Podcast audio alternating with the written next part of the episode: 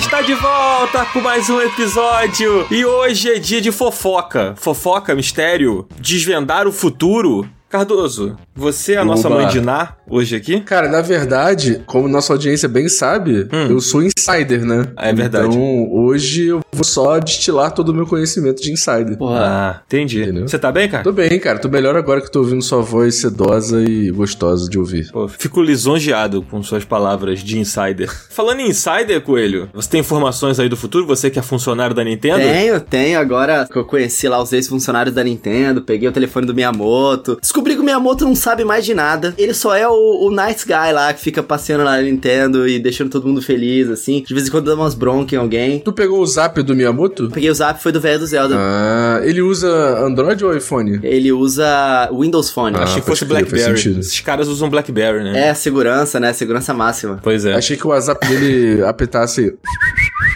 assim. Mas o Zabuzeta vai. Não, não, o Zabuzeta vai deixar o seu subir. O Zabuzeta... Exato.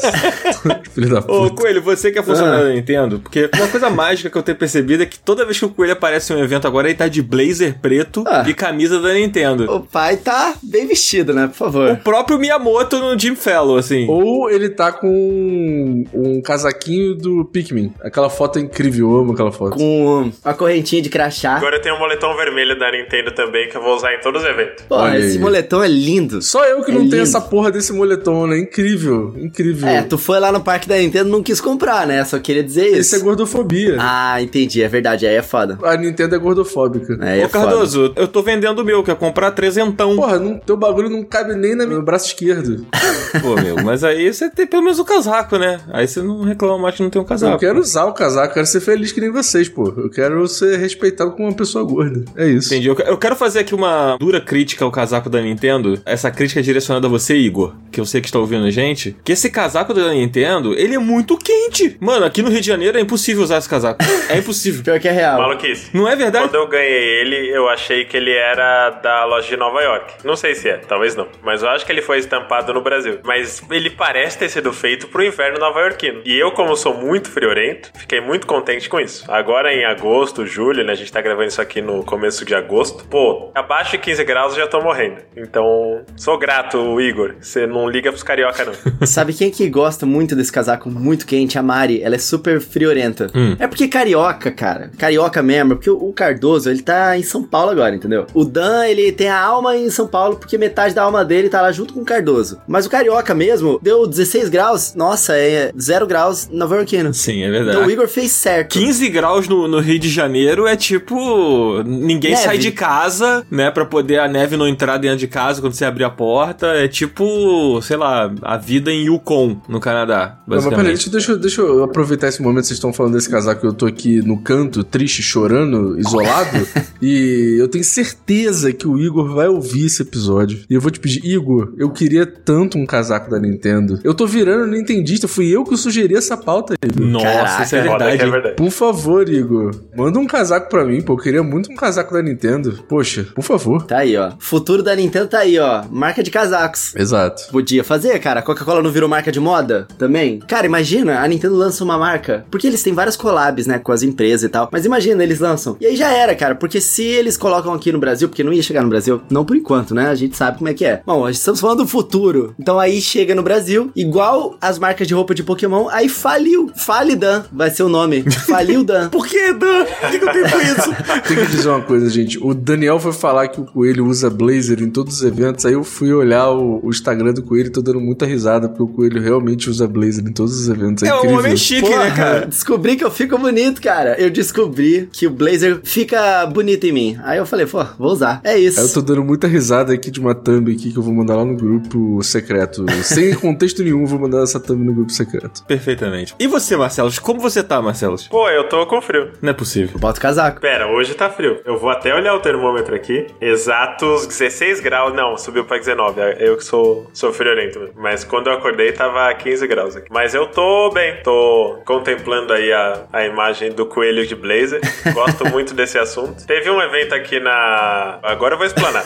Um evento aqui na Paulista que foi de um banco, esqueci qual, mas também eles não estão pagando a gente pra falar o nome. Mas que tinha a Zelda, de Tears of the Kingdom. Tinha uns totens e Ah, tal. o famoso papelão do Zelda. Exato. Cara, o coelho, ele tem essa carinha, esse sorrisinho angelical aí, mas ele é muito sapo. Porque se ele vai num pedaço de papelão no meio da calçada com um blazer, um crachá e uma roupa da Nintendo, todo mundo vai pedir informação pra ele, vai trocar ideia com ele. Ele, ele ganha mais contexto que quem tá trabalhando no, no próprio evento, assim. Isso é uma jogada de gênio. Ó, tem que trazer a informação nintendística pro povo brasileiro. A palavra da Nintendo, né? Levar a palavra. Levar a palavra da Nintendo. De blazer, que é mais Que é a importante. nossa missão hoje, né? Aliás, a, a gente, em vez de levar a palavra da Nintendo, a gente vai levar a palavra sobre a Nintendo. Aí, sabe o que é curioso? Esse dia aí foi engraçado porque eu ia sair daqui de casa, sair 5 horas da manhã. Aí eu botei minha camiseta Nintendo e fui. Aí eu pensei, caralho, São Paulo é friozinho, né? Porra, vou levar um casaco. E eu tava com pressa, porque eu tava com sono, saí meio que em cima da hora. E o que tava perto de mim era justamente o blazer que eu estava usando Ah, em por todos acaso, os outros o momentos. blazer estava perto. Nossa, sem querer eu tropecei e caí em cima Aí do eu blazer. peguei, eu não ia, Ah. eu não planejei de blazer, mas eu coloquei o blazer e aí eu fui quentinho pra São Paulo e bem arrumado. É igual a meia de One Piece, Dudu.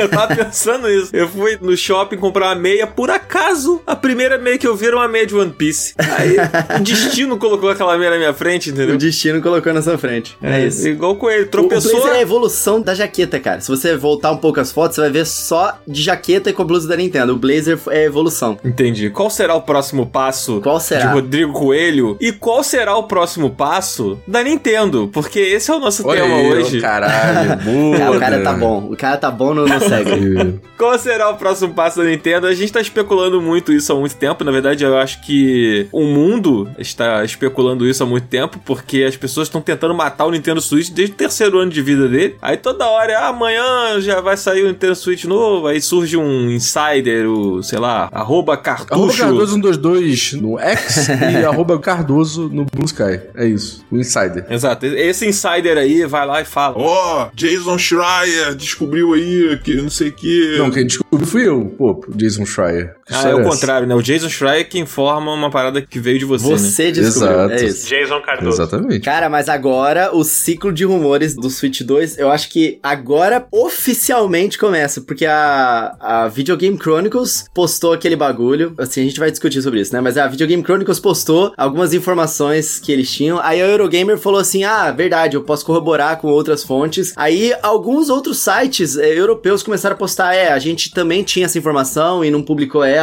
há um tempo. E um monte de gente começou a concordar com essa porra. E agora, nossa, agora tá mais do que tava antes já. Então, preparem-se. É, mas Vai é- ser um ano e meio mais pesadíssimo. Pensando em ciclo, já tá na hora, né? Tipo assim, se você olhar o histórico, se você pensar o quanto um ciclo de um console é, tem, já tá na hora, né? O momento chegou, né? O momento chegou, o momento chegou. Final do ano que vem. É que a, a Nintendo subverte ciclos. Isso é verdade. Vamos falar sobre isso daqui a pouco, depois do Tururu. Vamos. O que, que é o Tururu hoje, gente? O que, que é o Tururu, O Coelho? tururu vai ser. Tururururu. Eu acho que já fez esse tururu da última vez. A gente fez, mas eu tô fingindo que não fez, só pra deixar. Só... É que One Piece vai ser título de lançamento do Switch 2. Ah, isso aí é bagulho de One Piece ainda, gente? Pô, pelo amor de Deus. Vai ser assim, ó. Tu, tu, tu. Tu, tu, tu, tu. Gostei, gostei. Caraca, Muito bom. pelo amor de Deus. Incrível. Muito bom. Você não sabe nem o que é isso, Cardoso. É simplesmente uma música. Mas ele eventualmente vai saber. Ele eventualmente vai Ele vai saber. saber porque. Não, eu já Starfield- falei. Se o Starfield tirar menos do que 90, eu vou assistir o One Piece. A gente se encontra na Grand Rhino. A gente se encontra na Grand Line. É isso. A média de 87 já é fato aqui na Austrália. Vocês estão duvidando do GOT, gente. Vocês vão ver. É, o Peter Jackson já tá jogando. Já confirmou que a nota é 85 no, no Metacritic. Bora, Zabu, puxa esse tururu, senão vai virar um sem pauta aqui. O Starboy deve estar muito puto nessas horas, velho.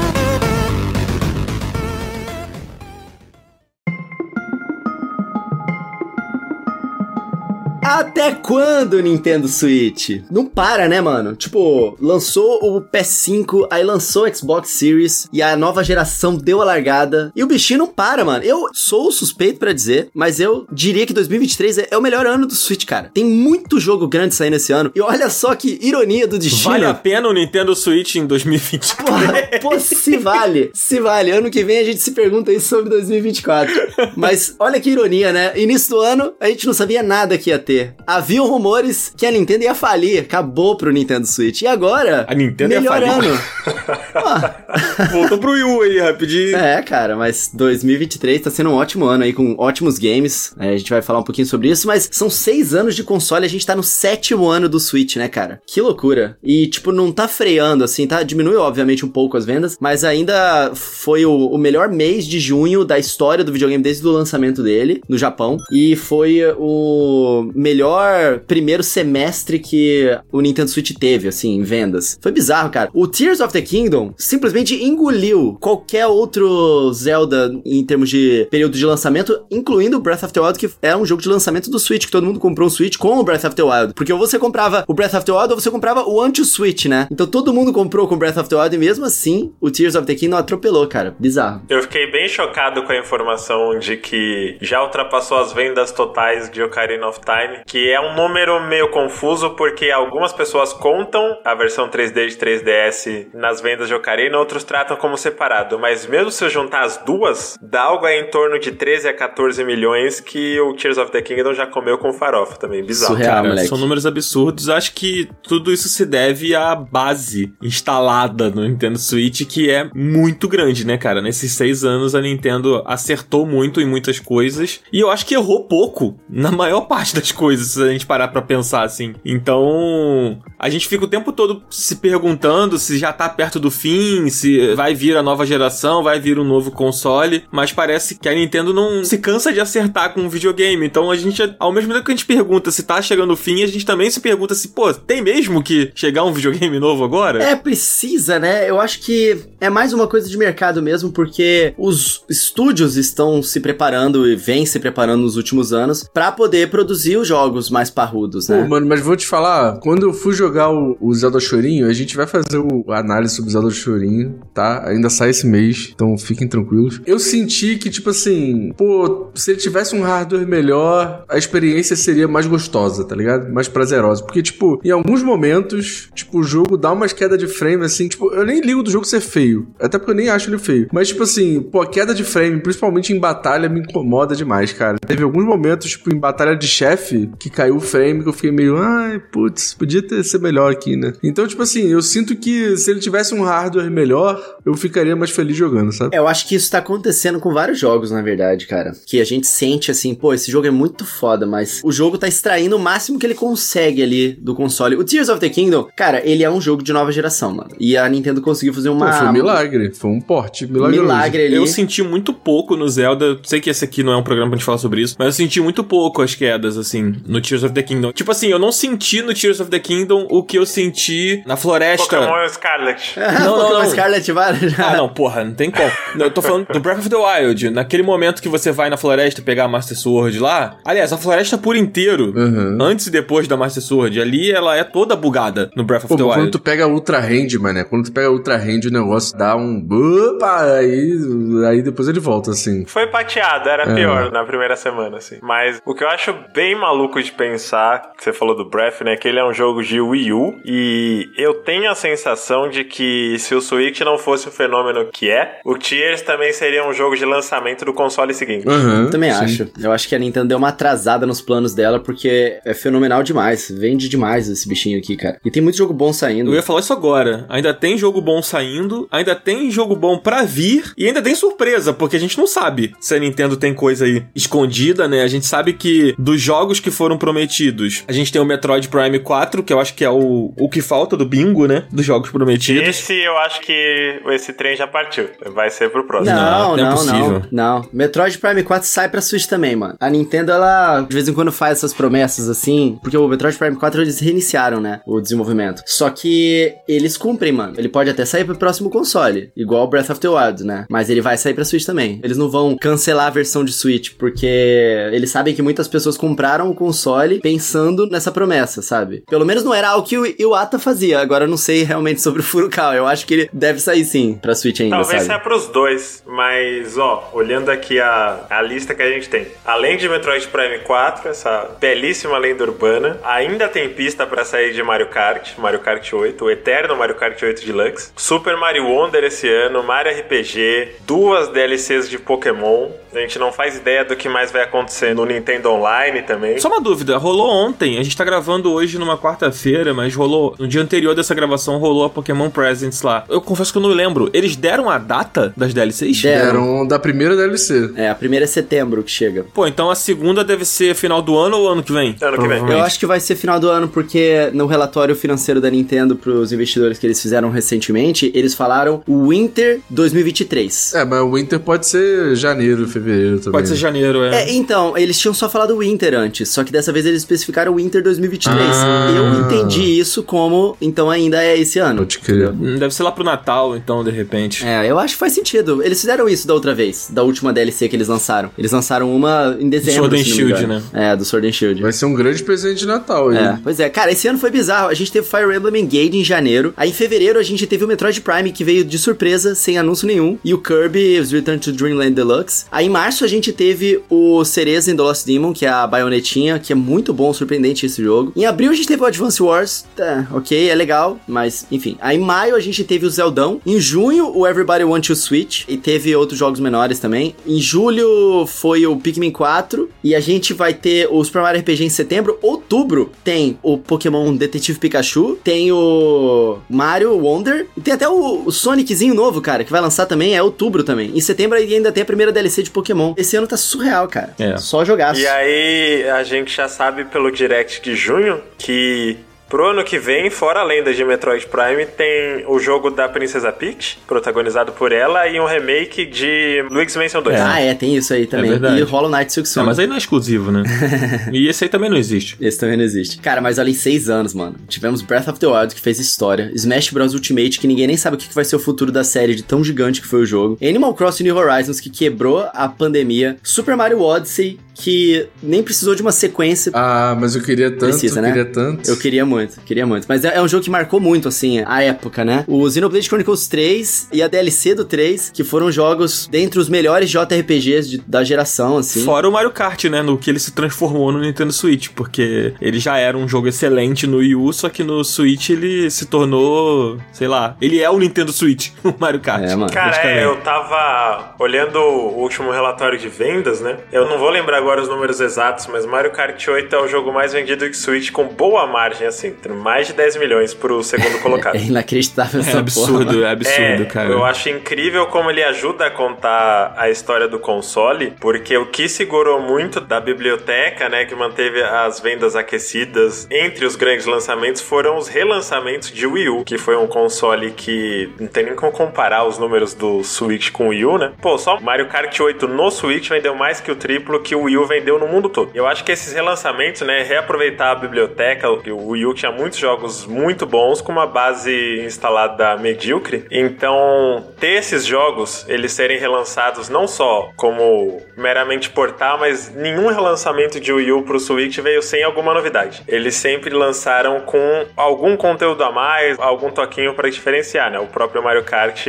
já mais que dobrou a quantidade de pistas de conteúdo dele se comparar com como era originalmente. E eu acho que isso conta muito da história do console, né? Como ele foi também uma resposta ao Wii U sem esquecer o que estava lá atrás. A Nintendo sabia que tinha bons jogos, que pouca gente jogou e soube usar muito bem esse acervo nos lançamentos. Com certeza, eles fizeram muito isso. E além disso tudo, o Switch ele serviu como um Phoenix Down em muitas coisas, né? E uma nova chance também, tipo a Nintendo dando uma nova chance pra Pikmin, como uma franquia que cresceu pra caramba, né, nesse último jogo, dando uma nova chance também a Bayonetta porque o Bayonetta 2 no Wii U, a Nintendo salvou a franquia, mas assim, não, né? Porque saiu no Wii U. E aí eles deram uma nova chance com todos os jogos disponíveis no Nintendo Switch. O Bayonetta 2 é o melhor jogo da franquia, né? Pois é, mano, pois é. fácil, né? Fácil, fácil. E assim, eles somados dão ali umas 4 milhões de vendas quase, incluindo o Cereza The Lost Demon. Não são vendas muito expressivas, mas são vendas boas, pra pelo menos garantir que a franquia continue existindo, né? A Nintendo ela revisitou o Metroid, cara. Depois de 15 anos, o Metroid 2D novo, com o Metroid Dread. Nossa, isso é surreal. Maravilhoso. E é um jogaço. Surreal, É mano. um jogaço absurdo. Como pode? Mas, ô, ô, Coelho, você tava falando sobre os jogos que tiveram uma nova chance. A gente tá falando sobre isso, né, no geral. O que, que a gente ainda quer? Porque, assim, beleza, o fim está chegando. Pode ser que o novo console esteja aí batendo a porta já. Seja lá o que for esse novo console, que a gente ainda vai entrar nisso. O que, que a gente ainda quer, Coelho, que aconteça no Nintendo? O que, que falta pro Nintendo Switch fechar com chave de ouro esse seu legado, esse seu reino que ele teve aí nesses últimos seis anos? Olha, eu acho que a Nintendo ela colocou os principais novos jogos das suas principais franquias, né? Então, tipo assim, quais são as principais franquias da Nintendo hoje? É Zelda, é Smash Bros, Mario Kart, Mario e Animal Crossing. E todos eles tiveram jogos novos, exceto o Mario Kart 8 Deluxe, mas Splatoon também, né? é, Splatoon é, é uma das principais franquias também. Tem outras, né, que são um pouquinho abaixo dessas, que são as gigantescas, que são os pilares da Nintendo. Por exemplo, Donkey Kong. Donkey Kong a gente teve um relançamento, só que não foi igual ao Mario Kart, porque Mario Kart teve, como o Marcelo falou, o dobro do conteúdo, né? Então é praticamente um jogo novo. Donkey Kong não. Donkey Kong teve o Funk Mode, sabe, de novidade. Então eu acho que falta, ó, das outras franquias que são entre as melhores da Nintendo e que tiveram representações no Switch, é o Pikmin, teve jogo novo, Paper Mario teve jogo novo, Metroid teve jogo novo, Splatoon, Pokémon, Xenoblade, todos com jogos novos. Donkey Kong não, mano. Eu acho que no Switch a gente tinha que ter um Donkey Kong do Switch, sabe? Tipo, não é como se Donkey Kong fosse uma franquia que vendesse muito videogame. Não é, mano. É o Donkey Kong 2D, pelo menos não é, não sei que a Nintendo transforme isso. Quem vende videogame mesmo é Mario Kart, Animal Crossing, Super Mario, Smash Bros e Zelda, sabe? Então eu acho que no Switch ele mereceria ganhar um jogo dele, sabe? Eu acho que precisava muito. E lógico, se eu for começar a falar de coisa que eu quero, eu quero um F0, porra.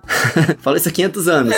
Fizeram, né? Pois é. Um F0, pô. Eu acho que o Donkey Kong do Switch é o Tropical Freeze. Ah, mano. Não acho que vai ter outro Donkey Kong. Esculacho. Mas devia. Mas pro começo desse ano rolaram os rumores com fontes até que confiáveis sobre o desenvolvimento de um Donkey Kong 3D dessa vez. Aí sim eu chutaria que ele seria um jogo já explorando o hardware do próximo console. É. Mas é porque, tipo, teve aniversário da franquia, né? Aí a galera começa a fomentar muitas coisas também. Eu acho que se passou o aniversário e não veio nada, sei lá, velho. É igual o Star Fox. A gente tá no ano do aniversário do Star Fox. E até agora nada. Ninguém falou nada de Star Fox. Eu não acho que vai ter Star Fox no Switch. Eu desisti já de acreditar que vai ter um Star Fox novo, sabe? Star Fox teve um, um caminho que eu acho muito triste, que a ideia da proposta do Star Fox Zero era excelente. Eles pegaram a base do 64, que é, acho que é unânime que é o melhor jogo da série, e estavam fazendo um reboot, né, Pra vender pra um novo público, até o nome Star Fox Zero e tal. Só que ele usou mecânicas, né, do Wii Gamepad, do ângulo de câmera, tudo que são bem populares e que é muito difícil até de portar o jogo, de relançar ele pra Switch. É um dos poucos jogos first party da Nintendo do Wii U que não saíram no Switch. E aí eu acho que isso passou uma mensagem errada pra gestão atual de Star Fox não funciona. Ninguém quer saber que Star Fox, sabe? É culpa do Miyamoto,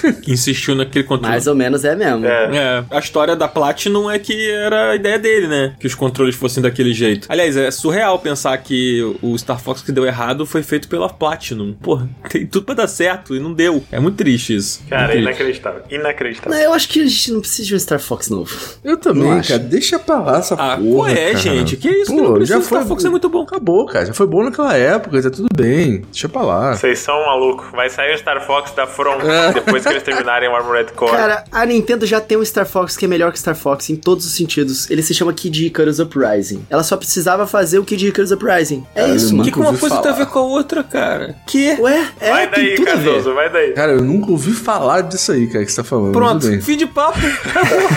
Nossa, eu tô vendo a gameplay aqui com ele. Pô, pelo amor de Deus, cara. O que, que isso aqui tem a ver com Star Fox, cara? Que Kid Icarus Uprising é porque ele tem dois estágios, um no céu e um no chão. No chão ele é tipo um Smash Bros 3D. Ele é feito pelo Sakurai. E no céu ele é um Star Fox. Entendi. E é muito bom, cara. Esse jogo é muito Não, bom. pior que esse jogo é bom mesmo. Só que, pô, não é Star Fox, não tem como, cara. Cara, mas é porque a Nintendo não tentou fazer o Star Fox Assault, que era isso, você tava no céu, aí você descia, usava Landmaster, aí você lutava com a arminha no chão, não sei o que, e foi horrível. Eles não conseguem fazer o Star Star Fox, cara. Tipo, a não ser que eles refizessem de novo a franquia e tentassem acertar dessa vez, ou tentassem colocar um escopo maior. Porque claramente o Star Fox Zero, eles não quiseram realmente colocar um escopo maior no jogo, igual a Nintendo fez agora com Pikmin, sabe? Eles fizeram o jogo lá, ah, não, o reboot do Nintendo 64 vai ser isso aqui. Ah, mas olha só, só pra você não ficar muito triste e você tá pagando preço muito caro, toma esse outro jogo nada a ver com Star Fox de brinde. Porque vocês se lembram, né? O Star Fox Zero ele foi lançado junto com aquele Tower Defense esquisito lá. Sim, sim. Que era legal. Tomara que vire item de colecionador, porque eu tenho os dois na caixa. Eu tenho lacrado.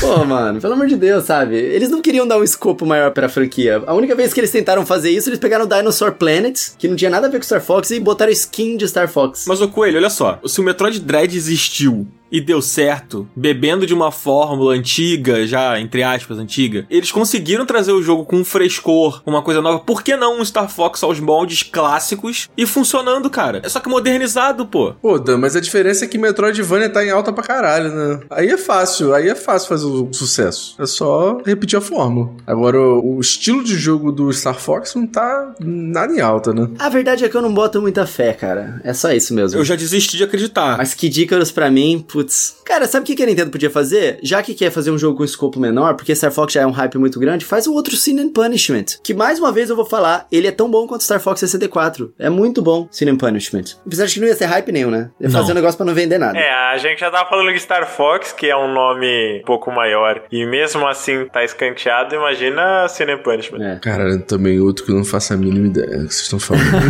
Cardoso, Ah. o que, que você quer que não teve que você quer no fim da vida do Switch? Até o próximo console, que você acha que ainda tem que sair pro Switch? Eu quero um novo Mario 3D, cara. Eu sinto falta. Eu acho que o Odyssey foi um dos meus jogos favoritos aí do Nintendo Switch. Ele saiu muito, muito, muito lá no começo. E eu queria muito um novo Mario 3D que não fosse o Bowser Fury. Essa é a minha vontade. Eu tenho muitas opiniões. Ah, fala aí. Vocês se lembram do presidente da Ubisoft, Guillemot? Ele falou numa entrevista que quando eles lançaram o Mario Plus Rabbids Sparks of Hope, né, que é o Mario Rabbids 2, a Nintendo virou pra eles e, e falou o seguinte: "Pô, é melhor não lançar agora, deixa pra lançar esse no próximo console. São duas experiências parecidas no mesmo videogame. Vai vender mais se você deixar próximo console, que as pessoas compram o videogame, né, e aí compram o jogo novo. Se você lançar agora, a pessoa vai ter que escolher entre os dois, né? Talvez seja melhor lançar no próximo console. Aí eles foram lá e lançaram no Nintendo Switch e depois disseram: "Ah, a gente esperava que as vendas fossem ser maiores". Se a Nintendo recomendou isso pra eles, é porque é um conselho que eles seguem pra si próprios, né? Eu acho que nem adianta sonhar, mano. A gente não deve ter um segundo Mario 3D no Switch. Pô, mas não dá pra comparar um jogo de RPG tático feito pela Ubisoft com Mario 3D, né, cara? Tipo, Cara, não dá pra comparar, mas é o pensamento. Mas em retrospecto, acho que a única exceção a essa regra foi Galaxy 2. Porque no geral sempre foi um por console mesmo. É. E nesse a gente já teve dois, né? Só que um deles foi o relançamento e o Bowser's Fury. Eu realmente duvido que a Nintendo vai fazer isso, ainda mais com o próximo videogame provavelmente vindo daqui a um ano e meio. Quantos anos pra desenvolver um Mario desse que vai vender console pra caramba? Eu não acho que eles vão descartar essa carta na manga que é tão importante pra o sucesso dos próximos 10 anos deles, sabe? É, eu acreditava até, eu botava fé que viria e que o Cardoso ficaria feliz, mas eu acho que com o anúncio do Wonder, eu acho que o último Mario do Switch é o Wonder, assim. E é o primeiro Mario 2D de verdade do Switch, né? É, verdade, porque o outro é o do Wii U, né? É. Foi o porte do New Super Mario Bros. U. É. Acho que é isso. Vamos falar mais coisas? Alguém não falou sobre o que ainda quer no, no Switch? Eu amei o gancho. Vamos falar sobre mais coisas? tipo assim, como se a gente já não estivesse falando pra caralho, tá ligado? Vamos falar mais. O- eu ia puxar o up a 5 reais, aí eu me perdi aqui. Eu, eu me perdi. Cara, olha só, eu daria 5 reais pra quem fizesse pedidos pra jogos third party pro Nintendo Switch. Porque a gente fala muito de Nintendo, Nintendo, mas ainda tem vários jogos third party que ainda não chegaram e que são muito importantes. Tipo, eu queria muito, muito que o Nintendo Switch fechasse com Call of Duty na biblioteca. Eu sei que eu sou meio maluco, toda hora eu falo desse negócio e agora eu acho que é possível. Caralho, do nada. Não é do nada, a Microsoft tá fechando finalmente o contrato lá e eles prometeram. Eu acho que o Switch tinha que fechar a vida dele com Call of Duty, mano. Tinha que ter. Call of Duty Ghosts. Pra Nintendo Switch? Pelo amor de Deus. Pode ser, pode ser. Eu tô aceitando qualquer coisa. Pô, o GTA V. Não, o Call of Duty Mobile dá. Dá, lógico que dá, pô. Eles tinham com 300. Mas ó, Dan, eu quero fazer diferente do EP 5 reais. Ah. Eu quero falar da nossa próxima meta, que é a seguinte: o nosso querido Marcelo Vinícius, nosso Chico Barney do- dos videogames, Nossa, o Chico Barney dos videogames. ele nomeou aqui um novo tipo de episódio, que é o Recapitulando, que é o nosso programa de notícias Deus mensal que a gente vai lançar se a gente bater nossa próxima meta do Catarse. E, melhor ainda, nossa próxima meta não está tão longe, porque agora nossas metas estão mais próximas. Então, se a gente bater 4.500 reais por mês, vamos fazer um programa de notícias mensal pra vocês, tipo, relembrando todas as notícias do mês, falando todas as tretas, comentando todas as informações de insider. Então falta muito pouco. A partir de 5 reais você consegue apoiar a gente aí pra gente conseguir realizar mais esse programa que é pra vocês. Tudo que a gente faz no Catarse é voltando pra nossa comunidade, pros ouvintes. Então, pô, a partir de 5 reais por mês você consegue apoiar a gente aí pra gente conseguir fazer esse próximo programa. E a gente tem mais uma meta que a gente vai comentar só depois que a gente bater a do Recapitulando, né não, Dan? Exatamente, mas dá pra você dar uma olhadinha lá no Catarse, se você olhar as metas lá, que tem tudo lá, com todas essas informações que o Cardoso falou, tá escrito lá bonitinho pra você poder dar uma olhada. A gente tá em 90% da meta nesse momento, cara. 90%. Porra, a gente tá muito perto. Pô, só com esse nome, com o recapitulando, eu acho que esse nome já merece uma gorjeta generosa. É hein? verdade. E lembrando que assim, você não vai só apoiar e acabou. Você vai apoiar e você vai receber já vários conteúdos. Você pode receber o Versus a partir de 5 reais. A partir de, sei lá qual é a taia que eu já esqueci. Você vai ter acesso ao Sem Pauta, que é o nosso programa de foda-se, que a gente fala tudo e que a gente dá muita risada e que a gente fala muita merda. Eu tava ouvindo o programa que vai ao ar esse mês e ele tá muito engraçado. Então, por favor, escutem. Então, pô, você tem acesso a várias coisas aí. Então, chega mais lá no Catarse e ajuda nós aí. É, e quem é ouvinte do Up já há muito tempo, conhece o Sem Pauta, independente se você é assinante ou não, porque o Sem Pauta já saiu no nosso feed durante um período, né? Aqui pra todo mundo. Só que agora ele é uma exclusividade da elite, né? Dos assinantes aí do Up. Então, por favor, venham fazer parte. Exatamente. Por favor. E detalhe, você não vai só receber os próximos, você vai ter acesso a todos que a gente já gravou. Pô, por favor, ajudem a gente aí pra gente bater mais metas. Cada vez que a gente bater a meta, a gente dobrar a meta, porque é assim que faz. Exatamente. Mas vamos, vamos continuar falando coisas, Daniel? Coisas.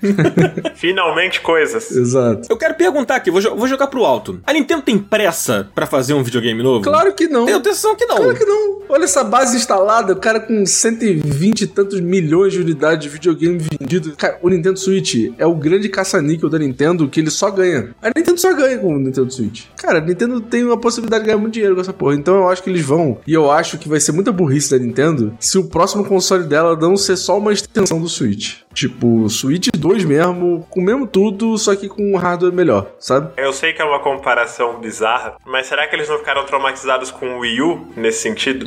Assim, o Wii tinha uma base instalada foda, mas eu acho que eles não souberam fazer bem essa transição entre o Wii pro Wii U, né? Sei lá, o que eu tô propondo, o que eu acho que seria interessante pro Switch é tipo, como o Xbox tá fazendo. Porque quem tem o Xbox One consegue já tá jogando jogos do Series, só que pela cloud, entendeu? Então, tipo, é ter alguma maneira de fazer com que o Nintendo Switch continue e não vire só uma coisa tipo, ah, a partir de agora já é outro console e a gente não vai lançar mais porra nenhuma pro Switch, sacou? Eu acho que eles têm que encontrar uma maneira de ter uma retrocompatibilidade que funcione aí. Eu acho, imagino que a mesa toda que concorda, a mesa metafísica que a gente tá, que não faz sentido o próximo console não ter retrocompatibilidade. Mas a gente ficou sabendo aí de alguns rumores de que a Nintendo gosta da ideia, né? Pretende manter, mas outras empresas e investidores ficam receosos com esse fator que eu citei, né? Tipo, relançar jogos do Wii U pra Switch foi um formato que deu muito certo, que segurou muito a base e o calendário do console entre os lançamentos inéditos. E tem gente que acha que a Nintendo deveria fazer isso de novo. Eu acho Ah, maluquice. Pô, que loucura isso É. É. O problema é que ela cobra um valor absurdo, tipo assim, de lançamento e não, não existe uma parada tipo, ah, você comprou no Nintendo Switch 1 e você vai ganhar no Nintendo Switch 2, né? Isso que é foda. Não, o que eles vão fazer, Marcelos, não é relançamento. Eles vão fazer update gráfico, alguma coisa assim, mano. Eu acho. E cobrar por isso, isso que eu quero dizer. Eu acho maluquice. Você tem o terceiro console mais vendido de todos os tempos e você jogar fora essa biblioteca e essa base instalada é bizarrice. Foi o que a Sony fez com o PlayStation 3, a gente viu no que deu, né? Eles tiveram que correr muito atrás do prejuízo depois nessa questão de retrocompatibilidade, mas eu não imagino a Nintendo anunciando um novo console que não não dê continuidade ao que já existe do Nintendo Online, não tenha toda a biblioteca do Switch compatível. Eu não imagino eles anunciando isso e a internet não indo abaixo. Assim. É. Acabou, tipo, os muros, os prédios da Nintendo pichado com a Coboa Paz no dia seguinte. A Nintendo vai falir, mas novamente. Cara, mas ó, se a gente pegar os comentários recentes do presidente da Nintendo pros investidores, né? Isso foi mais no início do ano. Ele comenta sobre a conta Nintendo ser um pilar pra eles. Eles querem muito que muitas pessoas utilizem a conta Nintendo em vários dispositivos, seja mobile, seja no videogame, seja lá no parque da Nintendo, e isso faça parte do dia a dia dessas pessoas. E ele quer que exista uma transição suave entre o hardware atual e o próximo hardware através da conta Nintendo. Então, assim, no mínimo, dá a entender que a retrocompatibilidade, pelo menos dos jogos digitais, deve haver. Se a gente se juntar com o que, se não me engano, era o Phil Spencer que tava falando nessa briga toda aí da compra da Activision Blizzard, e ele comenta sobre a dificuldade que a Microsoft tem de dominar o mercado, porque eles estavam tentando provar o ponto de que eles não vão fazer monopólio, porque muitas pessoas são fiéis às suas bibliotecas digitais de jogos, né? Muitas pessoas que os vencedores da geração passada, né, no PlayStation 4, quando migram pro PlayStation 5, eles têm aquela biblioteca inteira de jogos. Se o Phil Spencer tem esse pensamento, eu imagino que seja um pensamento grande de toda a indústria, e inclusive da Nintendo. Eles sabem que para migrar as pessoas e manter esses usuários fiéis do segundo, terceiro videogame mais popular da história, é muito importante que eles tenham essa retrocompatibilidade, que as pessoas não sintam que elas vão perder tudo se elas comprarem um novo videogame, sabe? Cara, o que me preocupa é a entrevista do Miyamoto, que foi no final do ano passado. Beleza, que essa conversa que você tá falando foi esse ano, né? Ela é mais recente, assim. Mas o Miyamoto, ele deu uma entrevista no ano passado, que foi, se eu não me engano, foi naquela sessão lá de perguntas e respostas de, de investidores. Eu acredito que tenha sido nesse mesmo lugar não sei, talvez, mas foi antes, então não sei, em que ele disse que a Nintendo não tinha esse foco, que a força da Nintendo, a, a frase até que se você buscar aí no Google sobre essa entrevista do Miyamoto é essa, de que ele disse que a, a Nintendo estava focada em criar novas experiências. E isso levantou um questionamento de tipo, cara, então a retrocompatibilidade pode não estar no próximo console, né? Ele até cita o Virtual Console, que era uma coisa que eles faziam antigamente, aí tinha uma questão de licenças, que era uma coisa mais complicada, e não sei o que, aquele papo lá, meio torto, assim. E beleza, não é o Miyamoto que toma esse tipo de decisão, né? Não, não, não tá nas mãos dele. Mas ele falar sobre isso com um certo passo para trás, assim, ah, não sei, será? Me deixa meio na dúvida se a retrocompatibilidade é uma coisa garantida pro próximo videogame, sabe? Não, garantida não é. Na nossa cabeça tem que ter, tá ligado? Porra, tem que ter, é um absurdo se não tiver, vai ser tiro no pé. Eu só não sei se a Nintendo pensa exatamente assim, entendeu? E a Sony não pensava muito assim também até pouco tempo, né? Em várias entrevistas, em várias conversas com os caras lá, os chefias lá da Sony, o papo da retrocompatibilidade era sempre meio que escanteado, assim. Teve aquela frase super infeliz lá do. Como é que é o nome do Zé Mané lá da, da, da Sony? Jim Ryan. Jim Ryan, né? Quando ele falou que ninguém se importava com Gran Turismo, com os antigos Gran Turismos e tal. Enfim, ele foi bem infeliz nessa frase, como ele é infeliz em todas as frases. Que isso? Pô, o cara não acerta Maior uma, fã né? do Jim Ryan. Pô, o cara não acerta uma, né, gente? Pelo amor de Deus, assim. O cara claramente odeia videogame. Jim ruim. E aí eu não sei, eu fico meio assim, cara. Eu acho que se não tiver retrocompatibilidade, se zerar a biblioteca, vai ser meio que um tiro no pé, mas eu não sei se a Nintendo tá muito preocupada com isso não, sabe? É como você falou, né? Não é o Miyamoto que toma essa decisão. Eu acho que a função do Miyamoto mais recentemente é aparecer no direct e falar: gente, vocês viram o parque do Mario? Vocês viram o filme do Mario? Vocês viram que legal que tá? Tocando violão no, no programa do Jim Fellow, né? Essa vibe. Pô, ele continua sendo o Miyamoto. E ele fala isso para investidores, acionistas, a galera que segura o bagulho, cria uma expectativa que pra gente é muito ruim, né? Esse é um ponto. O outro ponto é, a Nintendo tem essa coisa de ter ideias. Que às vezes é bom, às vezes é ruim. E existe a chance deles criarem um conceito diferente, um outro controle, uma outra proposta no console seguinte, que seja tão fora da caixa que inviabilize. Até no mapeamento do controle, né, a questão da retrocompatibilidade com tudo que já saiu do Switch, os Joy-Cons ou mesmo o Pro Controller tem algumas funcionalidades bem específicas que a gente não sabe se vai ter tudo exatamente como é no, no console seguinte, nem qual é a proposta, né? Uma coisa que deu muito ruim no Wii U foi que eles tinham uma outra visão de controle, de jogabilidade com a tela, com o gamepad, mas eles precisavam manter os Wiimotes, o Wii Remote, e aí virava uma bagunça de você não saber que controle funciona onde, onde conecta o que, como sincroniza com, sabe? Eu acho que pro consumidor médio ficou muito confuso a quantidade de, de controles e opções que você tinha para jogar as coisas do Wii U. E se eles tiverem uma ideia nova muito fora da caixa, talvez eles achem mais prático resetar a parada, sabe?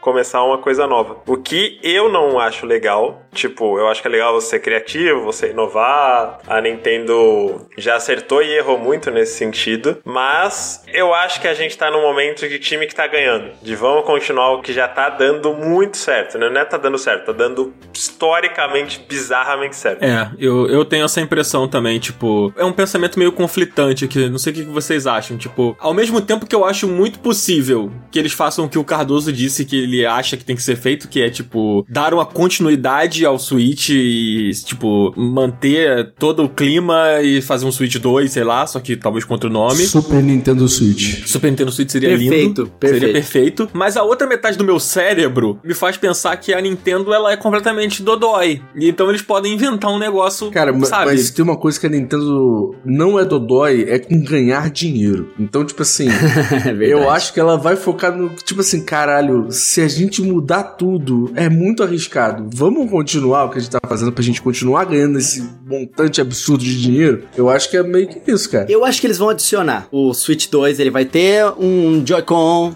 também, que se destaca do console, que vai ter novas funcionalidades, sei lá, vai sair um sabre de luz dele. sei lá, mano. Eles vão inventar algum bagulho que dê pra funcionar com os jogos antigos do Switch, talvez nem todos. Tipo assim, ah, agora não vai ter o negócio de infravermelho, então não vai dar pra jogar o Anti-Switch e o Nintendo Labo. Mas, em compensação, vai ter essa outra tecnologia aqui que vai permitir eles inventarem um cacareco novo, porque eu acho que os primeiros anos desse videogame vão ser pautados em grandes franquias da Nintendo, tipo, que vendem jogos, então eu acho que a gente vai ter um novo Pokémon, eu acho que a gente vai ter um novo Mario Kart. Se a gente não teve até agora, é porque eles estão esperando pra lançar. O Mario Kart eu acho que é a franquia que mais vende videogame da Nintendo, mais que Mario, mais que Zelda, sabe? Eu acho que a gente vai ter um novo Mario e todas essas franquias que vendem muito videogame pra Nintendo e junto com isso, pra eles mostrarem o ponto deles de que, cara, isso aqui é algo novo, algo diferente, que não dá pra fazer com o videogame anterior, eu acho que eles vão inventar os Nintendo Labos dele do próximo videogame. A Nintendo gosta de fazer esse tipo de coisa, sabe? Tanto que eles pararam com isso depois de, sei lá, três anos e meio do Switch, quatro anos, eles pararam um pouco disso, né? Eu acho que o último foi o Ring Fit Adventure. E aí a Nintendo parou. Ficou só nos jogos meio clássicos, assim, pra plataforma. Teve aquele Mario Kart com carrinho de controle remoto, né? O... É, Home Circuit. É, foi. É, eu acho que isso aí foi um caso um pouquinho à parte, porque foi um outro estúdio que é focado nessas tecnologias que abordou a Nintendo e falou: Cara, a gente tem essa parada aqui, vamos fazer algo junto? E a Nintendo falou: Caralho, topo. Então desenvolve aí e a gente aprova. Tipo, é mais brinquedo do que qualquer outra coisa, né? É, não era bem um desenvolvimento próprio, assim. Trazendo dados, dificilmente a Nintendo vai parar de apostar em formas diferentes de jogar, acessórios fora da caixa, assim, porque o Ring Fit Adventure vendeu muito bem. Foi empurrado pela pandemia, mas não tira o mérito do jogo, né? Até Tears of the Kingdom, se não me engano, tá em nona ou oitava posição nos 10 jogos mais vendidos do Switch, e foi o lançamento de Tears que tirou o Ring Fit do top 10. Ele tava em décimo nos jogos mais vendidos da história do console. Surreal, né, mano? A franquia Fit é gigantesca, cara. As pessoas não se dão conta disso, mas A é. franquia Fit é muito forte. A franquia. Mas é, mas você para é pra porque tem pensar. o Boxing Fit, né? Não, fitness boxing é, é fitness, é Ah, diferente. Tá. A fra- Ah, tá, entendi. Mas tem o Wii Fit, né? É o Wii Fit, o Wii Fit 2 e o Ring Fit Adventure. São esses três jogos. E todos eles venderam estratosfericamente muito. É surreal o tanto que esses jogos vendem. Eu acho que o Ring Fit venderia bem, mas eu acho que eles não teria vendido tão bem sem a pandemia. Porque É. coincidiu das pessoas precisarem muito, de alguma maneira, de se exercitar, até que se divertir, né? Mas no, no caso mais de ter um meio de fazer atividade física de um jeito lúdico dentro de casa. né? É, com certeza deu um impulsionamento gigantesco, tanto que você não conseguia encontrar pra comprar, cara, era super caro. Sim. Hoje em dia tá mais da metade do preço. É, o Ring Fit ele saiu. Foi outubro de 2019. A pandemia começou, tipo, menos de seis meses depois, E né? reacendeu, né? É. Moleque, olha só, se parar pra pensar, a Nintendo ela lançou dois jogos que definiram muito a pandemia, que foi o Ring Fit e o Animal Crossing. Eu acho que quem iniciou a pandemia deve ter sido a Nintendo, porque foi uma estratégia deles pra ganhar dinheiro. Acusações fortes. Cara, assim, a gente tá falando muito sobre o que, que tem que ir pro próximo console, a gente tá falando muito sobre o que pode servir de herança, o que pode ficar também, né, pro próximo. Eu acho que essas experiências diferentes vão ficar, mas tem uma coisa que eu, eu tenho pra mim, assim, que eu acho que foi o grande acerto do Nintendo Switch, que ele vai até além da coisa do híbrido, que eu acho que, na verdade, isso foi possível graças ao fato dele ser híbrido também, que é a coisa meio lifestyle que a Nintendo conseguiu criar com o Nintendo Switch, sabe? É, a gente vê pelos comerciais, a gente vê essas peças publicitárias que a Nintendo produz, que são muito bonitas, inclusive. Eles sempre colocam o Switch como uma coisa que é parte da vida dos personagens que estão naquela publicidade. Tipo, não é apenas uma pessoa no sofá de casa jogando um videogame. É uma pessoa vivendo, tipo, indo trabalhar, uma pessoa é, no trem, uma pessoa num veículo, é uma pessoa em casa com uma criança e num parque de diversões com uma criança, sei lá, num parquinho na rua. E o Switch tá sempre ali, então ele parece que é como se fosse um celular, sabe? Tipo, a Apple ela fez muito isso, né, nos comerciais dela, na- no trabalho de tipo colocar na cabeça das pessoas que o iPod era uma coisa que ia acompanhar você na sua vida e depois o iPhone era uma coisa que acompanhava você na sua vida, porque ele tá sempre com você. E eu acho que o Switch ele virou um pouco isso, assim. E eu acho que essa construção de imagem do videogame é a principal herança que eles têm que levar pro próximo, sabe? Deixou de ser só um brinquedo, deixou de ser só um passatempo que você faz em casa. E ele tá na vida dessas pessoas, assim. E acho que isso reflete na nossa, se você parar pra pensar, né? Outro dia mesmo o Cardoso tava falando comigo que ele tava pensando em pegar um Steam Deck porque ele joga muito o Switch no portátil. Então ele pode jogar em outros lugares, ele pode levar com ele e tal. Então, tipo, o Steam Deck seria uma forma de transformar a experiência do computador numa coisa da vida dele, independente dele estar no computador, né? Cara, a verdade é o seguinte, a verdade é o seguinte, Hum. jogar cagando é maravilhoso. então, eu queria jogar os jogos do PC cagando, pô. É isso. Entendi. É isso. Mas vocês não concordam que eu acho que essa é uma herança importante de se levar pro próximo videogame? Eu acho. Não apenas o portátil, mas essa vibe de tipo, a Nintendo não é só um passatempo, ela é um passatempo que está sempre com você, sabe? Tipo, Amigo, e digo mais, a Nintendo não vai querer ter o trabalho de ficar de novo naquele ciclo de ter um console de mesa e um console portátil. Fato. Pra ela vale muito mais a pena ter duas coisas num só, que aí ela junta tudo e vende tudo numa coisa só, dá muito menos trabalho, eles conseguem pensar na base pra uma coisa só, na produção pra uma coisa só e só resolve, tá ligado? Pensa em fazer skin de Nintendo Switch da puta que pariu e só vai. Não levar adiante o conceito do Switch de console híbrido é se comprometer a fazer um sucessor do 3DS. Eu acho que já foi esse tempo. É. Eu acho que pensando de forma prática, é isso. É meio burro, talvez, né? Você voltar a produzir duas coisas, assim, pensando de forma bem prática mesmo. O que eu penso é que criou-se uma coisa quase cultural em torno do Switch, como ele é. É uma forma de você enxergar a Nintendo até de uma maneira diferente, que eu acho que eles conseguiram fazer isso. Que lá atrás o Iwata veio falar que o grande concorrente da Nintendo era, era a Apple Store, sabe? Não o PlayStation e tal. E eu acho que o que ele quis dizer lá atrás e que hoje faz muito sentido é isso. É tipo, é a Nintendo está na mente das pessoas não apenas quando ela tá sentada no sofá jogando videogame, sabe? Eu acho que abrir mão disso é abrir mão de um legado muito forte que eles conseguiram criar com o Switch. Eu acho que a Nintendo tá num grande momento graças a isso, sabe? Sei lá, eu tenho amigos que trabalham de madrugada e tal e que levam um videogame pro trabalho e jogam no trabalho nos intervalos, assim. Eu faço isso. É, então, é, é muito louco, né? Que não é só aquele, ah, é o meu videogame portátil que eu uso só na rua. Não, ele é o mesmo videogame que você usa em casa. É a mesma E experiência. fora que a portabilidade, ela traz uma coisa que é muito boa, que o mobile traz isso, mas eu não jogo muito no mobile, que é a coisa de você jogar rapidinho. Eu tenho 20 minutos, aí você consegue jogar ele no portátil. No console você não consegue fazer isso, mano. É, não dá, não realmente. existe essa experiência, sacou? E essa parte do console fazer parte do seu dia a dia é realmente muito importante. O videogame ele vira uma extensão do seu estilo de vida, do seu estilo mesmo visual. Tanto que a indústria de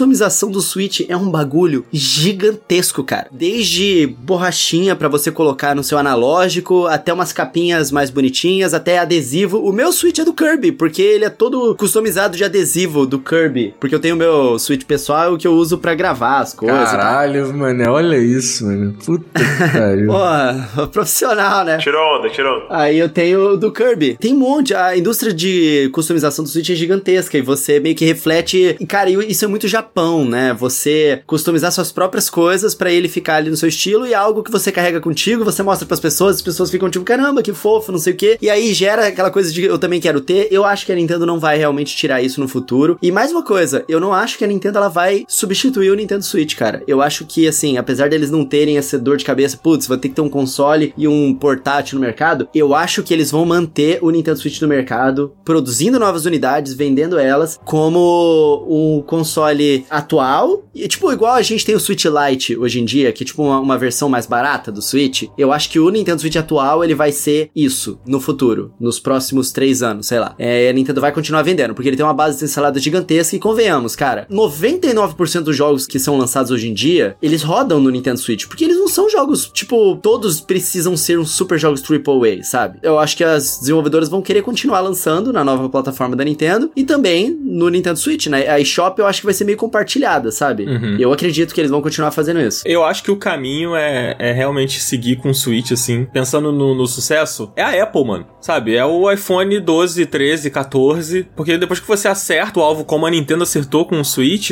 eu acho que é, é manter, mano. É manter a, a, a galera com você ali. Eu não consigo ver um outro caminho. É, é imaginar que eles vão abrir mão do que eles fizeram pra criar uma coisa nova e não, tipo, criar uma coisa nova e somar ao que eles já têm, sei lá, me parece muito ruim, assim, sabe? Vocês conseguem imaginar uma outra coisa, sabe? Eles abrindo mão de tudo isso que eles fizeram agora pra criar uma coisa completamente do zero, sabe? Me, me parece tão falho. Cara, eu acho que não, sabe por quê? Se você for olhar pra história da Nintendo, eles só fizeram essa grande mudança quando eles não estavam indo muito bem. Foi o Wii, né? Não, o Nintendinho ele era o dominador do mercado. Fizeram o Super Nintendo, nem o nome eles trocaram. Super Nintendo dominou. Aí eles fizeram o Super Nintendo 2, que é o Nintendo 64. Super Nintendo 2? É, o que eu quis dizer é que, tipo, eles mantiveram ali o, o videogame é Nintendo. Ah, pode mantiveram crer. no nome. Eles só adicionaram, tipo, agora é o Nintendo 64, sabe? Aí, porra, não deu tanto certo. Aí eles mudaram. Aí fizeram GameCube. Pô, não deu muito certo. A gente tem que repensar a porra toda. Aí fizeram o Wii, que é completamente diferente. Putz, deu muito certo. Aí, conseguimos. Pô, vamos re- resetar de novo não, tá? Wii U. Putz, ferrou.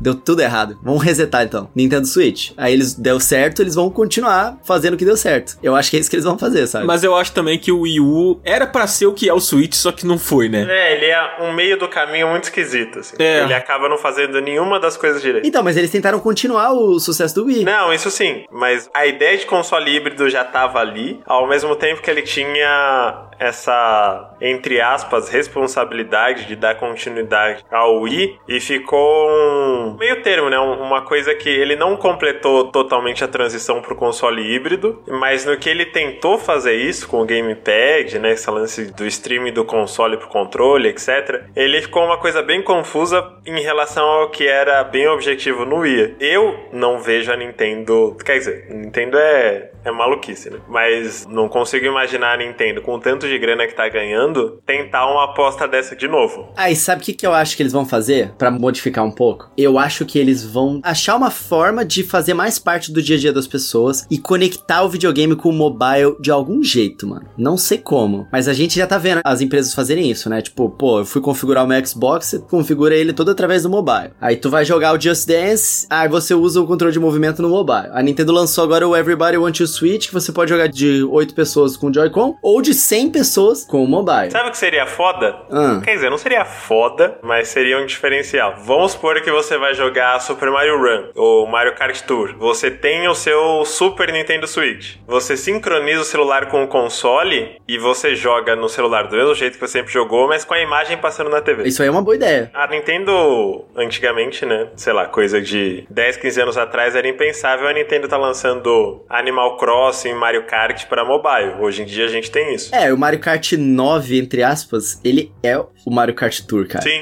Ele sim. é. O Mario Kart Tour é um jogo completo. Ele só é naquele estilo de mobile que a gente não gosta muito, porque passe de temporada, não sei o quê. Mas ele é um Mario Kart completo, cara. Tanto que as pistas dele estão vindo pro nosso Mario Kart de console, que a gente considera o real. Eu acho que é um caminho. Acho que eles podem aumentar a interação entre essa linha de jogos que estão saindo pra mobile e os jogos do próximo console. Pois é, e sabe uma coisa que engrandece a experiência? Que eles fizeram isso no Wii U, e se você jogar o Everybody Want to Switch, você vai ver que isso é legal também, que é usar o mobile pra engrandecer o jogo que você tá jogando. Nem que seja você tirar uma foto de si mesmo pra se ver ali dentro do jogo. A sua cara ali, com o seu celular, a sua fotinha no Mario Party, ou sei lá, qualquer outra experiência. Eu acho que eles vão inventar formas de você utilizar as duas coisas ao mesmo tempo, e depois você tá interagindo com a sua conta Nintendo depois que você não estiver jogando. Eles vão conectar isso cada vez mais. Eu não sei o que, que eles vão fazer, mano, Pô, mas eles vão fazer. Eu acho meio zoado. Você acha? Eu não gosto muito, não. É, tipo, aplicativo do Switch,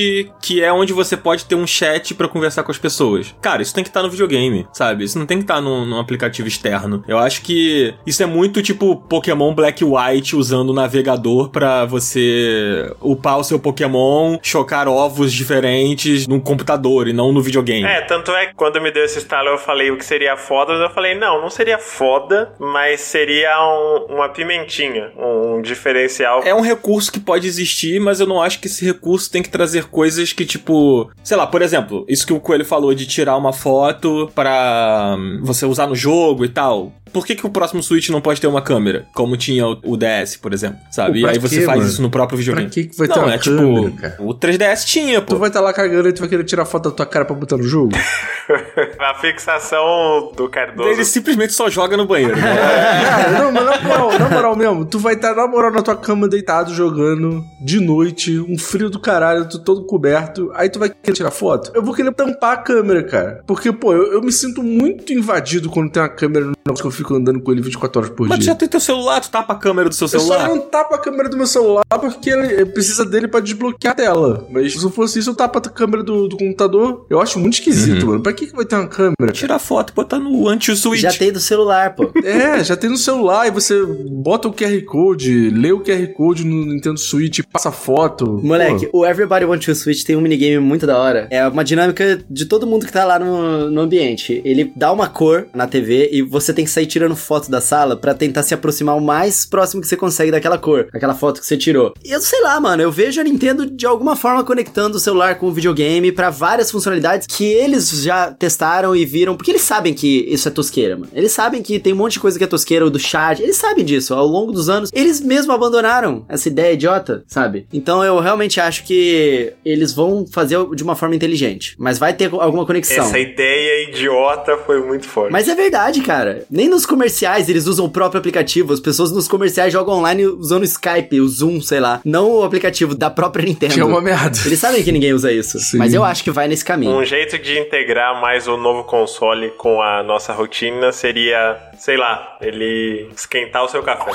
Imagina que você tá jogando, aí você põe o console na mesa, põe a xícara de café em cima do console e ele mantém o café quente. Maravilhoso. Cara, mas isso aí é muito tecnológico pra Nintendo, sei lá. Mas vamos pro nosso Up Indica, então? Não! Tem uma pergunta que falta, Hum. que é o que, que a gente sonha ver nesse próximo Nintendo Switch? O que, que a gente gostaria que tivesse? Não, fala aí então, Dan. Você que tava tão ansioso pra essa pergunta, fala aí. Cara, eu acho que ia ser muito bonito se o próximo console da Nintendo tivesse algum tipo de serviço de jogos que evolua o Nintendo Switch Online. O que, que houve, Cada? Que que... Não, mano, eu acho bonitinho, engraçado? pô. Os sonhos são bonitinhos. Entendi. Tô falando de sonho, não acho que vai Não. ter. Eu tô falando que é o que eu gostaria. Eu acho que um serviço expansivo, não precisa ser um Game Pass, porque eu acho que a Nintendo não vai chegar nesse ponto, mas alguma coisa semelhante, alguma coisa que traga mais conteúdo, assim. A Nintendo olhar um pouco mais pra isso, pra streaming, né? Serviço online de jogo, de alguma maneira, observar esse movimento que tá acontecendo no mercado e que eu acho que não dá pra ser ignorado, assim. Eu acho que seria interessante se a Nintendo aderisse a isso de alguma maneira na sua próxima geração, sabe? E vocês? A única coisa que eu quero e que me foi negada, um trauma, uma ferida aberta que tem na minha alma, é o Geno no Smash Bros. Super Mario RPG RPG tá sendo relançado esse ano. O Sakurai já deu a entender que, ah, tá, vai ter mais Smash, eu vou voltar pra série, não tem como. E não imagino um Smash no escopo do Ultimate. Eu acho que vai ser uma coisa, uma espécie de reboot. Mas já era, acabou. Já tem uma lista de memes de personagens que deveriam entrar em Smash Bros. e nunca entraram. E a lista tinha Banjo-Kazooie, tinha Karoo, tinha o Ridley de Metroid. Todo mundo entrou no Ultimate. Sora de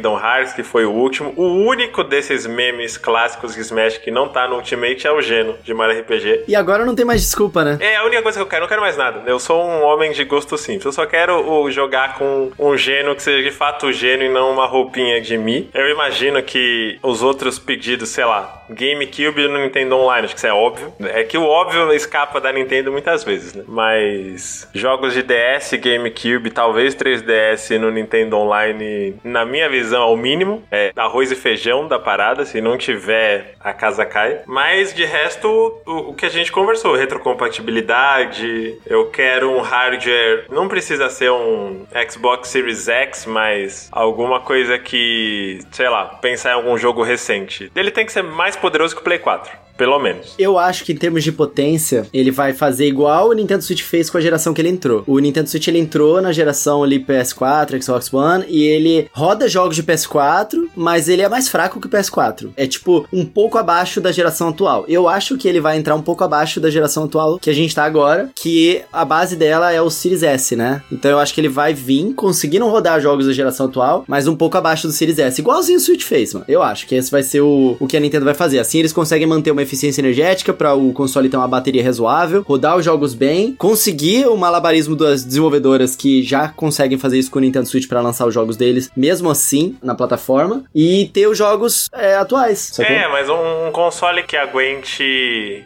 The Last of Us Part 2, God of War Ragnarok, sabe? O que o Play 4 já faz isso. Sim, sim, sim. Isso é o mínimo que eu espero do próximo console, porque a Nintendo realmente não precisa. Se você olhar, exceto jogos com escopo muito maluco, igual Tears of the Kingdom, se você pega o estilo de arte, direção de arte dos jogos da Nintendo, eles não precisam de 2 milhões de polígonos. Tem jogos no Switch que eu acho visualmente retocáveis. Luigi's Mansion 3, Pikmin 4 agora. Se você tem isso com um poder de hardware melhor, para você melhorar a qualidade das texturas, da resolução dos modelos, fora dos personagens, né, dos cenários, eu acho que já tá de ótimo tamanho. E você, Cardoso? Cara, eu quero um Luigi's Mansion 4 e o que eu espero mesmo é que eles só façam um Super Nintendo Switch, Nintendo Switch 2, que eles não tentem inventar moda, que eles não tentem fazer nada de muito diferente, porque um time que tá ganhando não se mexe e a gente só precisa só de uma atualização de hardware mesmo. E espero que a biblioteca também venha junto aí. Mas eu quero que eles só continuem o trabalho incrível que eles fizeram no Nintendo Switch. Eu quero cacareco. Pô, eu acho tão legal, cara. A Nintendo é a empresa dos cacareco, cara. Eles fazem uns troços diferentão. Eu quero. Quero que ele continue o legado do Nintendo Switch, mas eu quero que tenha cacareco. Por favor, Nintendo, inventa alguma maluquice que todo mundo vai ficar reclamando e eu vou achar irado. Por favor, Nintendo. Nintendo Labo, por exemplo, foi irado. Pô, que coisa mais cacareco é aquilo? Cara, a Nintendo fez um óculos VR de papelão, sabe? Pô, pra tu colocar, encaixar o Nintendo Switch. Inclusive, eu acho que Caralho. o próximo Nintendo Switch ele vai ser um hub completo que vai inclusive permitir a gente jogar VR de alguma forma bem cacareco. O próximo Nintendo Switch vai ser de papelão.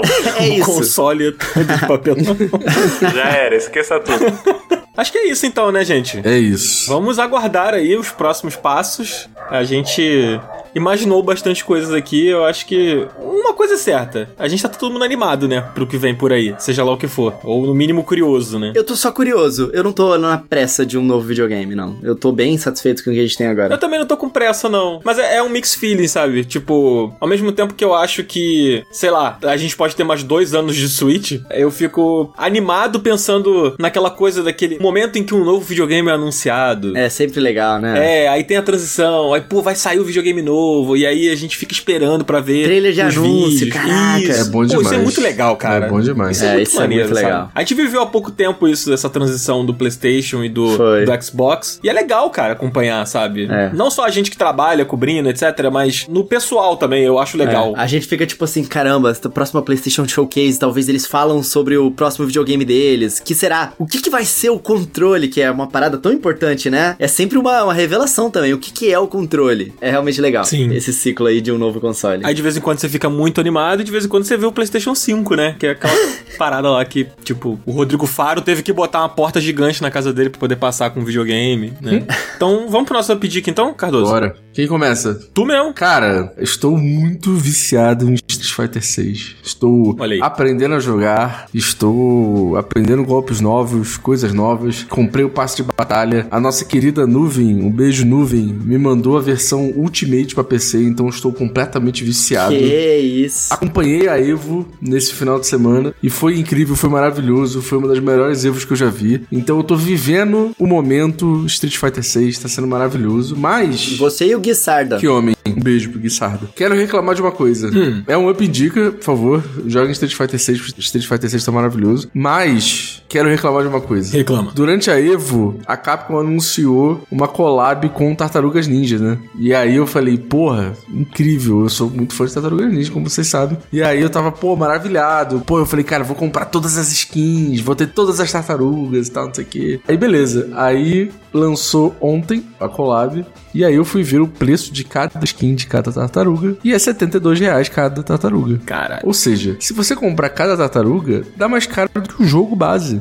Então eu fiquei muito decepcionado, fiquei muito puto. Não comprei nenhuma e tô pensando se vou comprar. Porque, pô, 72 reais numa skin é, é sacanagem, né? É demais. Pô, e, e é foda porque, tipo, nem é o personagem, né, cara? É só uma skin. É só uma Cara, skin. os personagens são mais baratos. Quando você compra um personagem separado no Street Fighter, tipo, ah, veio o Rashid agora, por exemplo, no jogo. Ele é mais barato do que a skin do Tartaruga Ninja. Caraca. Isso não faz o menor Cara, isso sentido. é bizarro. Não faz o menor sentido. Mas sabe o que, que é? Esses licenciamentos, muitos eles funcionam tipo assim. A empresa que licenciou a Nickelodeon, né, que é dona das Tartarugas Ninja aí, ela licenciou as Tartarugas Ninjas pra Capcom. Aí eles vão garantir, olha, Capcom, se vocês fizerem 100 milhões de dólares, a gente vai ficar com 30%, mas no mínimo vocês vão pagar pra gente 10 milhões de dólares. É uma franquia caríssima agora porque tá no cinema, tá no tenho certeza que vai ser caríssima. E aí eles botam o preço lá em cima, porque o licenciamento do bagulho é muito caro. É, é ridículo, mas eu tenho certeza que isso tem muito da própria Nickelodeon, sabe? Ah, mano, mas sei lá, tipo assim, pega casos do Fortnite, por exemplo. As skins do Fortnite são muito mais baratas, cara, do que 72 reais, tá ligado? Não, é ridículo, eu também acho. É tudo. bizarro. É, mas eu acho que a Epic Games ela tanca mais o risco do prejuízo, entendeu?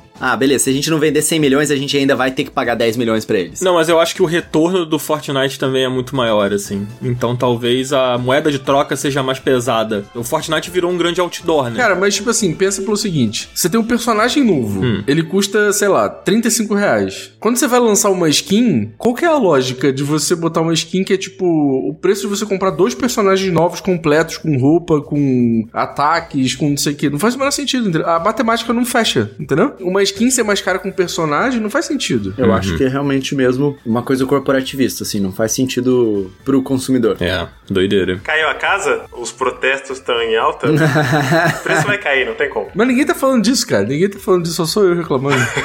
Você está reclamando aqui no Up. Tem que reclamar mais, Todo mundo vai ouvir agora. Urgente, só se fala em outra coisa. Exato. só eu que tô reclamando dessa porra. Tá certo, então. É isso aí, galera. Ó, deixe um comentário ó, lá no Spotify pra gente, demonstrando o seu protesto, que a gente vai publicar esse comentário e a Capcom vai ver. Exatamente. Não, peraí, acabou de sair uma notícia É. da Higiene, uma hora atrás, da Higiene gringa, Ah. falando sobre o preço. Olha aí. Cara, nos Estados Unidos, né, lá fora, custa 60 dólares todas as tartarugas, mano. Santa Tartaruga. É muito caro, mano. Que isso? E você, Coelho, o que, que você indica hoje? Cara, eu vou indicar Gravity Circuit. Vocês gostam de Mega Man? Sim, eu, eu indiquei esse jogo no, no Up Indica lá do Instagram. Ah, não acredito! Pode indicar, lança braba aí, vamos, lá, ué. Pode mesmo? Vai, ué. Cara, esse jogo é tão bom. É porque você não falou isso no episódio, né? Não, eu só no falei Instagram. no, no Instagram, exatamente. Então deixa comigo, Dan. Cara, é um joguinho que é claramente inspirado em Mega Man, né? Ele faz de uma forma um pouco diferente o rolê do Mega Man. Você pode escolher o boss que você vai lutar, igualzinho no Mega Man, né? Você vai a ordem que você quiser. Não é que você rouba o poder dele pra si. Você vai liberando é, upgrades pro seu personagem. Derrotou um boss, aí você libera aquele upgrade. Aí você pode voltar e comprar aquele upgrade pra si. E o seu personagem você vai evoluindo meio que do jeito que você quiser e diferente das fases que você tá indo. E é muito satisfatório, cara. Ele tem uma física de movimentação muito fluida, perfeita, super rápida, dinâmica, um monte de coisa acontecendo. E a plataforma e a ação funcionam muito bem por causa disso, sabe? E é o Mega Man-like, sim, mas ele não é só de tirinho, porque o Mega Man ele é muito focado no tiro, né? Ele é mais de porrada, ele é mais melee, e isso dá uma diferenciação muito gostosa do Mega Man, que eu gostei bastante. Acho que esse é o grande diferencial, na verdade, né? Porque o, o Mega Man é um run and gun. Então você tá sempre atirando e pulando e se preocupando, não sei o quê. No Gravity Circuit, você tem que se aproximar mais dos inimigos, né? Então o perigo, ele é colocado pra você de uma maneira um pouco diferente, assim. E, cara, você não falou, né, com ele, mas eu até pergunto pra você o que você achou, mas eu gosto muito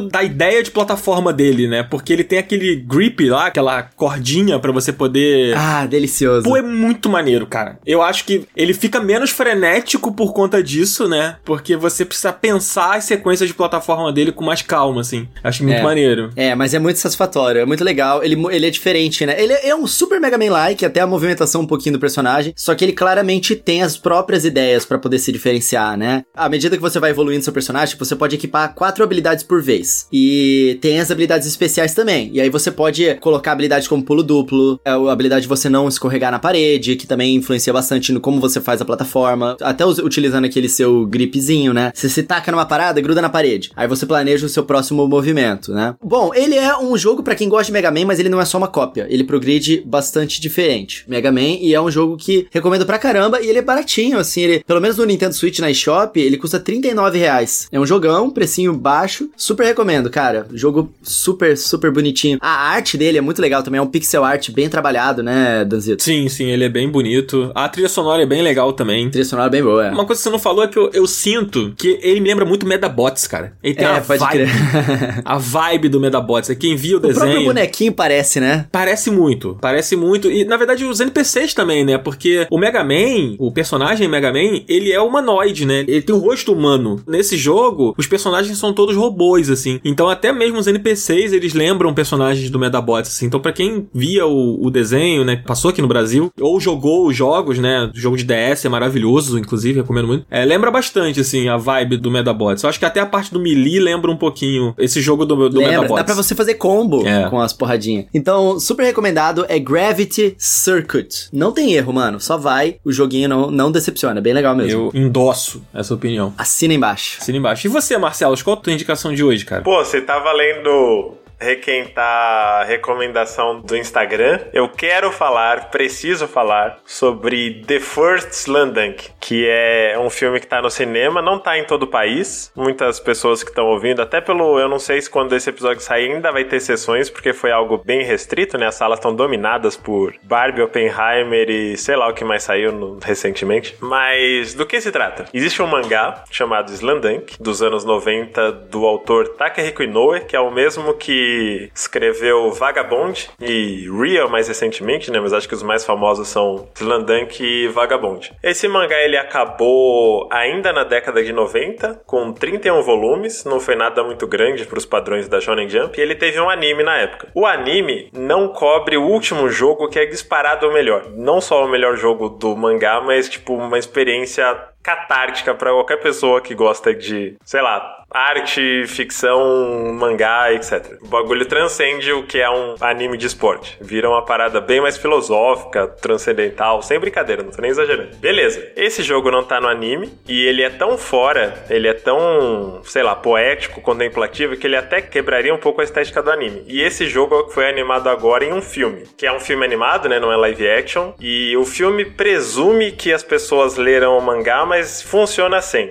Porque ele pega outro personagem que não é o protagonista pra dar o ponto de vista dele dessa partida. E, véi, é bizarra a experiência no cinema, porque quando eu vi que ela era em 3D, eu tenho muito preconceito, não sei vocês, com anime que usa 3D com cel shade. Geralmente fica bem ruim. Eu tenho um trauma com o último anime de Berserk, que era assim e ficou bizarro. Mas a animação é absurda. E é muito bem dirigido. Eu acho que além de ser uma história que eu gosto, né? A, a direção do filme ficou cinemão, assim. É de uma classe, é de uma elegância pra retratar certas cenas, seja a parte engraçada, seja a parte de refletir, seja a parte de chorar, que a sensação que eu tive no cinema era que está no ginásio vendo o jogo. Mesmo que não seja um ângulo fixo, né? Que tenha todo o dinamismo da direção das cenas, a animação foi feita de um jeito que os movimentos dos jogadores estão muito realistas, estão muito rápidos. Parecia que a gente estava assistindo a partida na hora. Eu já sabia como a partida acabava, né? Porque eu li o mangá, mas mesmo assim, o problema disso é não poder gritar no cinema. Igual você gritaria assistindo um jogo de verdade, porque, pô, bizarro, bizarro. Provavelmente vai sair em plataformas de streaming em breve, né? Não sei qual, mas fica a recomendação se não tiver sessão na sua cidade. Quando sair pra streaming, quando chegar na locadora, gente, é, o bagulho é fora de série. Cara, eu fico muito surpreso o quanto o Marcelo é otaku. É incrível. Cara, Slandunk não é, não é otaku, é Slandunk é transcende o, o anime e o mangá. Justo. Patrimônio imaterial da humanidade. Entendi. Justíssimo. Eu vou indicar, gente, uma série que eu ainda não terminei. Então, assim, se o final for uma merda, eu peço desculpas. Mas eu tô, até onde eu vi, eu estou gostando. Que é uma série da FX, mas que tem no Star Plus, aquele serviço lá, que se chama A Nova Vida de Toby. Cara, ela é uma série de drama, assim, mistura um pouquinho de comédia bem leve, estrelada pelo Jesse Eisenberg, que é o nosso Mark Zuckerberg da rede social, ou uma lembrança lamentável dele como Lex Luthor também. É um ator que eu gosto muito. Essa é uma série que é o seguinte: esse cara, o Toby Flashman, Flashman, que é o, o personagem interpretado pelo Jesse Eisenberg, ele é um cara meio quarentão, assim, que acabou de se divorciar de um casamento onde tem dois filhos e tal. E aí ele descobre uma nova vida de um cara que, tipo, passou a vida inteira naquele relacionamento. E aí ele descobre a vida agora que, que existe o Tinder, agora existe, existe uma vida pra, de solteiro depois dos 40 anos, algo que ele não imaginava que existia. Então a vida dele de solteiro o surpreende, uma coisa nova, assim. E aí ele começa a viver essa vida de forma muito intensa. Ele passa a se reaproximar de pessoas queridas que ele se afastou com o tempo por conta da, da vida de casado e de rotina e etc. E aí a série ela, ela ganha você porque ela meio que cria um, um mistério de tipo o que aconteceu pro casamento terminar e qual é o lado da história da mulher dele. Porque a história ela se força para convencer você de que o problema do relacionamento era a esposa. Mas o tempo inteiro você se pergunta se é exatamente isso, sabe? Então a, a, a história ela vai criando um mistério, assim, uma coisa acontece no primeiro episódio, logo de cara, que vai querer fazer você continuar assistindo. Eu não vou dizer o que, que é. E aí você se vê envolvido na parada, sabe? É muito bem escrita, os personagens são muito legais. É, tem outros atores conhecidos na série também, tipo a, a atriz que faz a esposa dele, aquela Claire Catherine Danes, que fez várias coisas na televisão, inclusive Romeo e Julieta, né? Pô, esse Romeo e Julieta é ruim demais, mano. É, mas tá aí, né? Ela fez Homeland também, né? Que acho que é onde ela ganhou prêmios, inclusive. Enfim, o elenco é legal, a série é boa e o texto da série é muito legal, então eu recomendo se você tem acesso aí ao, ao Star Plus ou tá pensando em, em assinar. Pô, Star Plus é, é de boa, não é aquele que você é, paga ali o negócio lá no Mercado Livre e consegue ele super baratinho. Cara, sim, essa é uma dica muito boa, inclusive, Coelho, porque se você assina lá o- alguma coisa do Mercado Livre, que eu não lembro exatamente o nome, é, mas você consegue pagar R$14,90 e você pega o combo do Disney Plus e do Star Plus através do Mercado Livre. Então, sei lá, se você tá pensando em assinar o Disney Plus, por exemplo, você vai pagar mais caro só no Disney Plus do que pegando nesse atalho aí do Mercado Livre. É, tem isso lá na, na página principal do Mercado Livre. Boa, paga a gente Mercado Livre. É, não, é, não é publi, mas poderia ser, entendeu? Poderia. Então é isso aí, essa é a minha dica de hoje. A gente vai ficando por aqui, né, gente? Vamos encerrar, mas antes agradecer, Cardoso, porque é importante, né, cara? Agradecer, fazer agradecimentos especiais aqui a pessoas especiais, mas não? Primeiro eu queria agradecer minha família, queria agradecer a Deus. Um beijo pra Xuxa. Um beijo pra Xuxa. Mas queremos agradecer aqui, ó, pras pessoas que apoiam a gente no Catarse, essas pessoas luminosas e maravilhosas. Muito obrigado, Marcelo Pereira Guimarães. Mas quem ainda? Maiara Lopes, muitíssimo obrigado, Maiara. E Zef Marino. Um beijo pra vocês três, gente. Marcelo. Marinho. Eu falei o quê? Marino. Desculpa, desculpa, Zef. Por favor, me perdoa. O Zef tá lá no grupo É secreto. da família Marinho, porra. Tem que respeitar. O cara tem dinheiro pra caralho. É verdade, é verdade. Ele pode, inclusive, comprar o Up. Por favor, Zef, faça isso. Mas um dinheiro legal, assim, pra gente não ficar fudido. Então, por favor, chega junto aí. Muito obrigado. Cinco conto e um VR de 900 reais por mês eu já vendo. Eu também. Eu quero mandar um beijo especial aqui pra uma outra pessoa, que também é ouvinte do Up, que é o Paulo Vitor com dois T's. Vitor com dois T's. Que o Paulo Vitor, cara, você não faz ideia, Paulo. Toda semana quando sai episódio. O Paulo, eu compartilho lá no Instagram o story né, do Up. E aí a nossa digníssima Thaís, né, a nossa a senhora jogadora, ela vai lá e ela que posta as coisas no Instagram, né? Ela é nossa social media, barra designer, barra tudo. E ela coloca lá, vem ouvir o up, aquela etiquetinha pra você clicar e ir pro link, né, no, no story. Você clica lá, pá, vem ouvir o up. E aí ele sempre responde. Mas é claro, toda semana o Paulo Vitor responde. Mas é claro. Então, muito obrigado, cara. Continue mandando, mas é claro. Aqui no nosso coração você já virou o Paulo, mas é claro, Vitor. Nem todo herói usa capa. Se bem que ele pode usar capa, a gente não sabe. É verdade. Mas é claro. Então vamos encerrar esse episódio, gente. Vamos nessa? Valeu, beijo, tchau. Semana que vem tamo Vamos de nessa, volta, gente. amigos. Muito obrigado. Valeu. Cinco estrelinhas, cinco estrelinhas. Deixa lá. Quarta-feira, 10 horas da manhã. Beijo. Valeu. Nós. Tchau.